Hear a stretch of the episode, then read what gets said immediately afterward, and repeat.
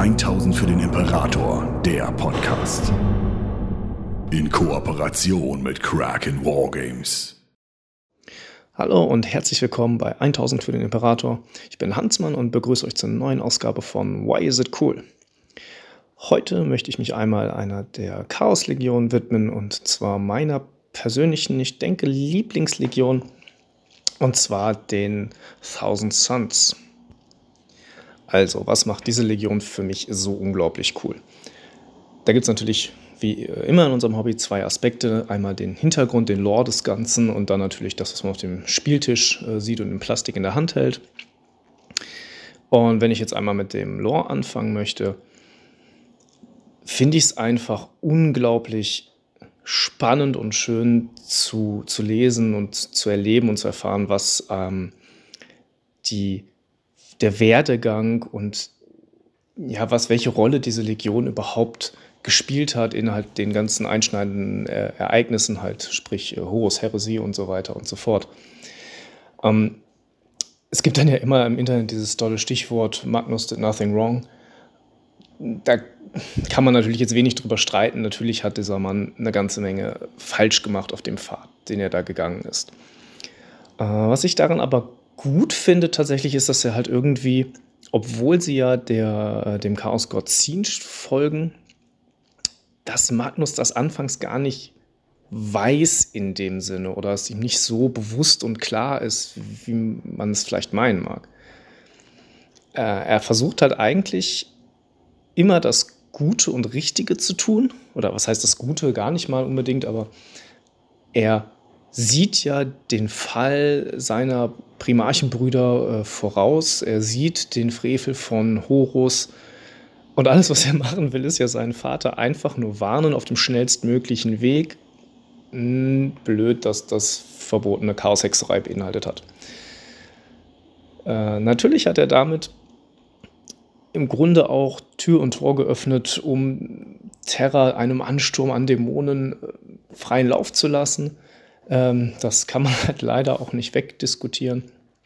Äh, aber er hat das halt irgendwie nicht aus, aus Verrätertum gemacht. Er hat das nicht getan, weil er gefallen ist. Er hat das nicht gemacht, weil Zinsch seinen Geist vernebelt hat oder zumindest nicht so in dem Maße, äh, dass man sagen könnte, das wäre jetzt nicht sein, äh, seine eigene Aktion gewesen, sondern er hat wirklich einfach nur einen Weg gesucht, die Häresie aufzuhalten und seinem äh, Vater, dem Imperator, irgendwie mitzuteilen, was da passiert und wovor er sich in Acht nehmen muss.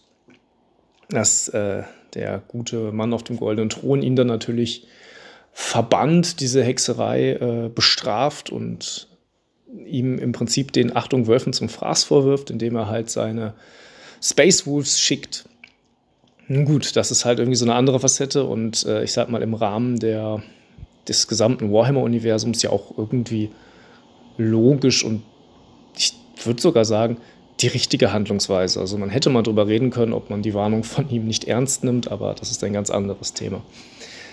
Ähm, was ich dabei halt, wie gesagt, spannend finde, ist, dass es äh, dann aber auch weitergeht. Also der ähm, Magnus der Rote sich dann nicht hinsetzt und sagt, ja gut, jetzt äh, dann jetzt Verrätertum all over again und äh, alles, alles auf die Zinschkarte setzen, äh, sondern dass er auch da wieder das Urteil von, vom Imperator annimmt und als die Space Wolves dann Prospero, also den Heimatplaneten der Thousand Suns, äh, invasieren und äh, ihn und seine Legion richten sollen, zieht er sich eigentlich in den Turm zurück und sagt, ja, äh, gut, gefällt mir nicht, aber im Ernst, ich habe jetzt hier gefrevelt, ich habe was falsch gemacht, ich sehe es ein. Und er befiehlt dann ja tatsächlich all seinen Leuten, äh, dieses, diese Strafe und das Schicksal, das der Imperator dann für sie ersonnen hat, auch einfach ernst zu nehmen und einfach,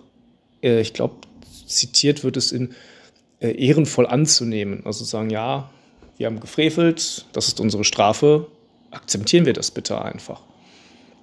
Und ja, da, ähm, ich, ich glaube, wenn ich das richtig, und da muss ich gestehen, ich bin gar nicht so text- und äh, romansicher wie halt irgendwie andere Leute von uns aus dem Channel. Ich berufe mich da ganz viel einfach nur auf Unterhaltung und ähm, Codex-Stöberei.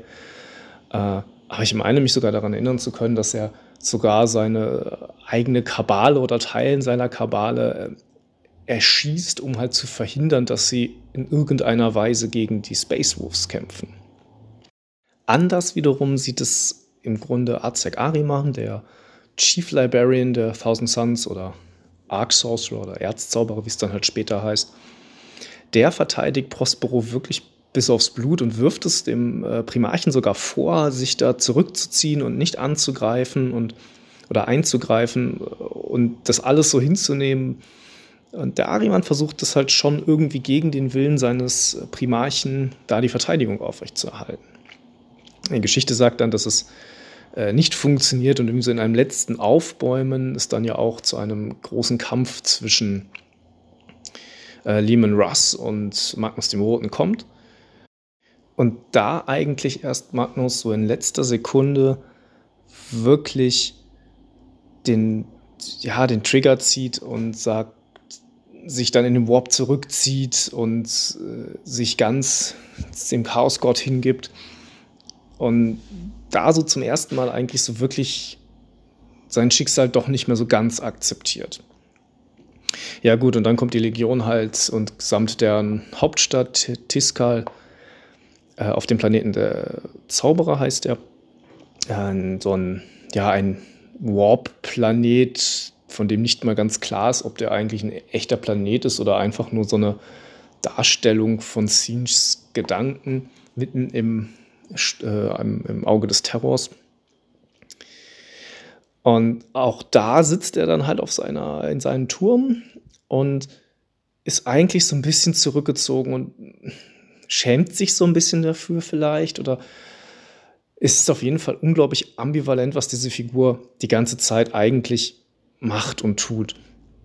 Und äh, der Ariman, halt sein, sein Chief Librarian, der ist der eine, der es eigentlich auch gar nicht so falsch meint, aber ich habe das Gefühl, dem fehlt so ein bisschen die Weitsicht für das, was er dann am Ende tut.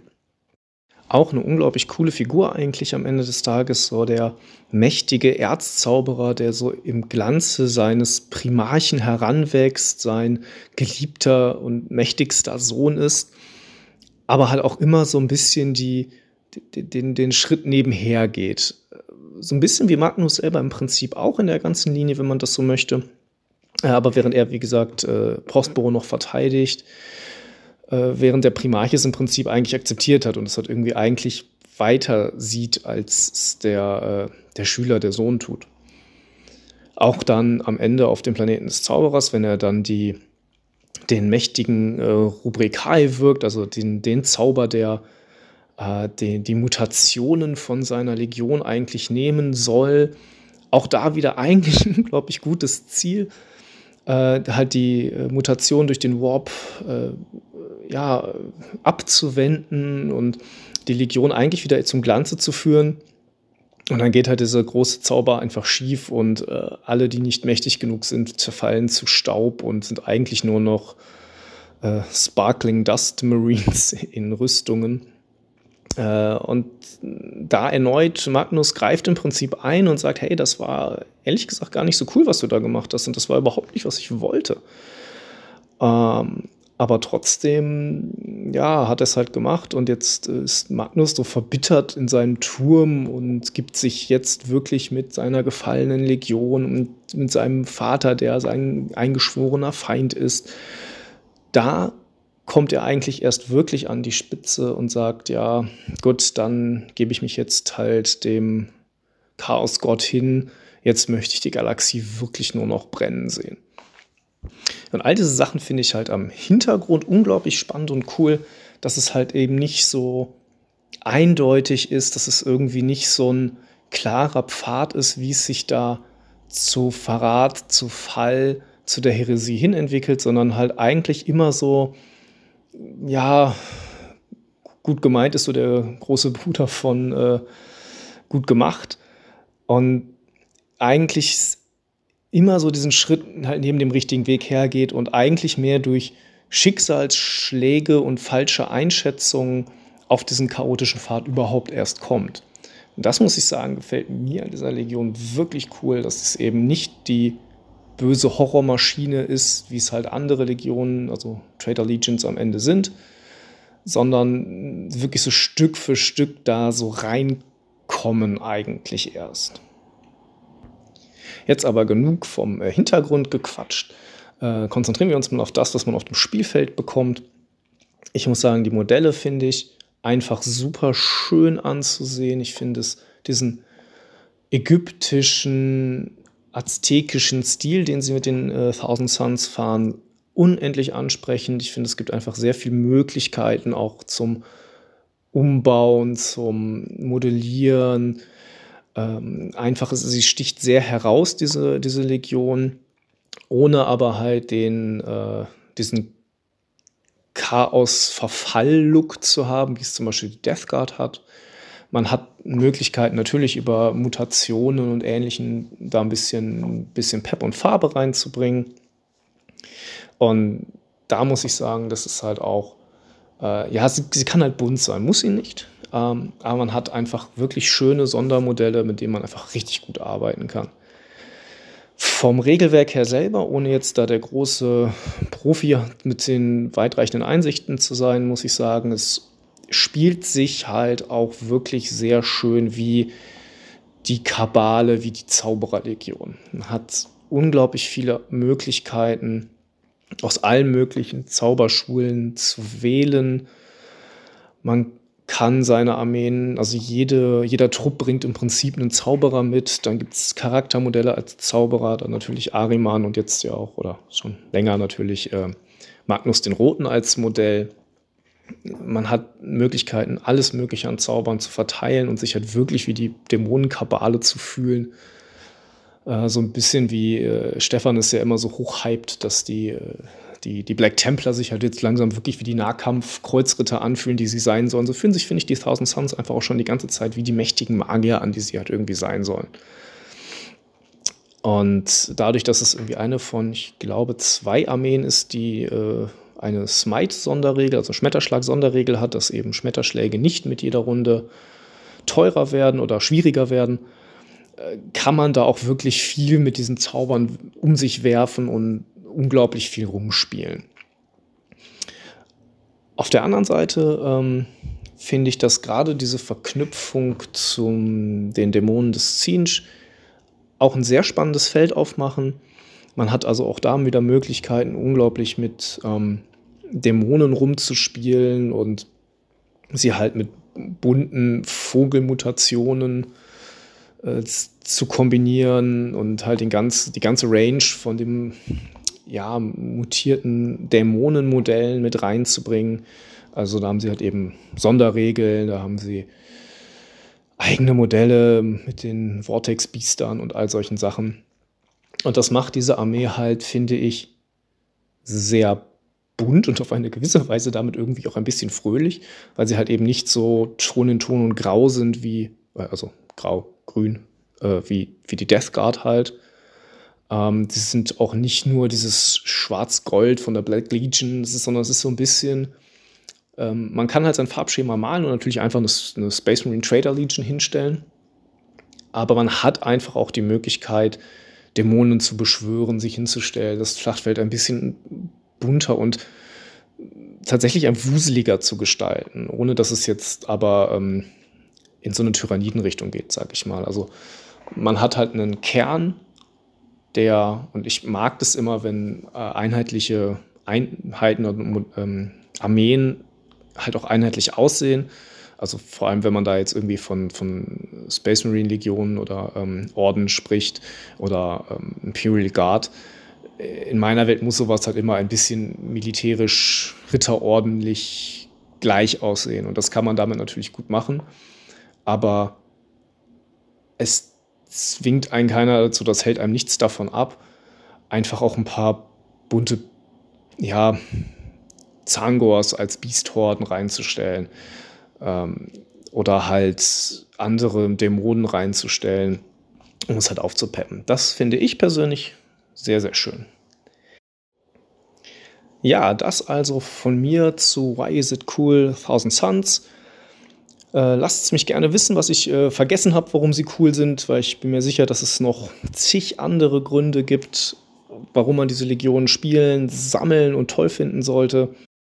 Auch beim Lore bin ich mir sehr sicher, dass ich ein paar Sachen vergessen habe, vielleicht sogar falsch dargestellt habe, weil wie gesagt, mein Wissen gerade was die Literatur angeht immer ein bisschen hinten dran ist.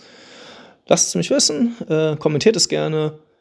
Und dann, ja, bis zum nächsten Mal, wenn wir wieder sagen, warum dieses Hobby eigentlich so geil ist, wie es geil ist.